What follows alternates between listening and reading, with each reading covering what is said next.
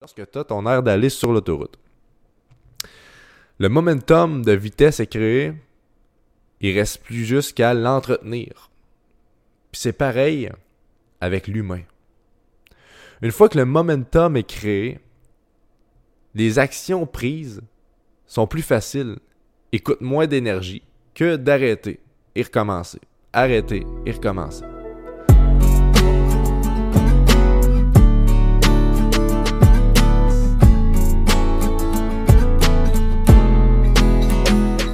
Bonjour tout le monde, bienvenue sur le Bifocus Podcast. J'espère que vous allez bien et que vous êtes en forme. Mon nom est Sam Duchesneau, coach spécialisé en neurosciences. Et aujourd'hui, le sujet est le momentum. Avoir un momentum et savoir comment le faire perdurer dans le temps. Mes enseignements sont puissants, mais ça reste tout de même de la connaissance pour qu'un jour tu puisses maîtriser ces enseignements, il est primordial de les appliquer dans sa vie. La formule est simple. Connaissance, application, répétition, maîtrise. Je te pose la question. Qu'est-ce qui coûte le moins cher en gaz entre voyager en voiture sur l'autoroute ou dans la ville? Là, tu vas me dire, le moins cher serait de ne pas prendre sa voiture du tout au prix où ce qui est rendu le gaz. Ça, je suis, suis pas contre. Je suis pas contre ça. Mais disons qu'on n'a pas le choix. Qu'est-ce qui est le moins cher entre l'autoroute ou la ville? Ben, le moins cher, c'est l'autoroute.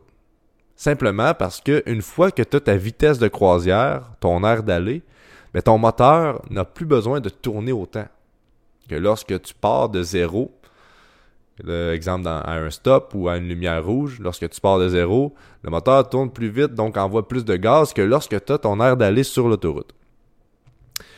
Le momentum de vitesse est créé, il reste plus juste qu'à l'entretenir. Puis c'est pareil avec l'humain.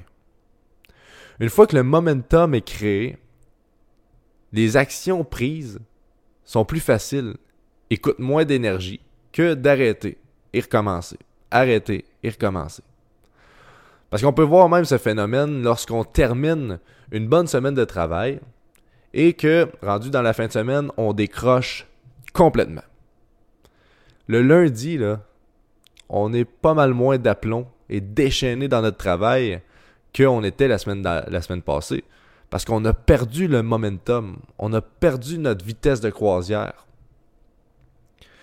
Puis, ce qui brise un momentum, c'est justement de décrocher complètement de l'activité qui nous procurait ce momentum-là. Parce qu'elle était la source de tout ça. Donc, il y a le fait de décrocher complètement du momentum, euh, de l'activité, je veux dire, qui causait le momentum, mais il y a aussi le fait de ne pas respecter la routine qu'on avait créée pendant l'activité qu'on faisait. Puis, quand je parle de routine, c'est au niveau alimentaire, sommeil au niveau de la constance de ces deux éléments-là. Parce que lorsque tu arrives chez toi et tu te déconnectes complètement, soit avec de l'alcool ou de la drogue ou de la télévision inutile ou peu importe l'activité, ça fait en sorte que ton attention est complètement dissipée et n'alimente même plus euh, elle alimente même plus l'air d'aller que tu avais avant. Comme avec l'exemple de la ville et de l'autoroute en voiture. Si tu arrêtes, tu dois recommencer, tu dois remettre de l'énergie et tu dois reprendre ta vitesse à chaque fois que tu arrêtes. Donc pour conserver un momentum, il faut être assez vigilant, premièrement, pour constater qu'on est dans un état de momentum quand ça survient. Puis c'est assez facile à constater. Lorsqu'on est motivé, énergique, que les obstacles ne nous retiennent pas, puis qu'on sent que ça va bien, ben, il y a des bonnes chances qu'on soit dans un momentum. Lorsqu'on lorsqu'on constate ça, il est important de l'entretenir. C'est à ce moment-là qu'on rentre en jeu. Mais l'entretenir, ça ne veut pas dire de ne pas se reposer. Mais ça veut dire de se reposer intelligemment. Le bon momentum, comme j'ai dit plus tôt, est constitué de trois éléments. Alimentation, repos et constance. Donc en gardant la routine qui t'amène dans ce momentum-là, il va durer plus longtemps que si tu sortais de cette routine à tout bout de champ. Les fins de semaine sont plus dangereuses à ce niveau parce que c'est souvent là que on va déroger des éléments alimentation, repos et constance. Si à chaque fin de semaine, on décroche complètement de notre routine de semaine, ben le momentum il est cassé. On casse le momentum à chaque fin de semaine. Mais si on l'entretenait régulièrement, durant un mois, deux mois, trois mois, ben l'air d'aller serait sans cesse, le momentum serait sans cesse, notre, énergie serait euh, économisée, puis les résultats qu'on pourrait avoir seraient encore plus grandioses. Plus tu entretiens ton, momentum, plus ça devient une habitude, même. Donc, plus tu l'entretiens, plus il devient une, habitude d'être dans cet état. Et donc, ça va être plus facile pour toi de mobiliser cet état si tu l'entretiens régulièrement. Fin de semaine, ça ne veut pas dire de décrocher et de l'arracher et de tout oublier.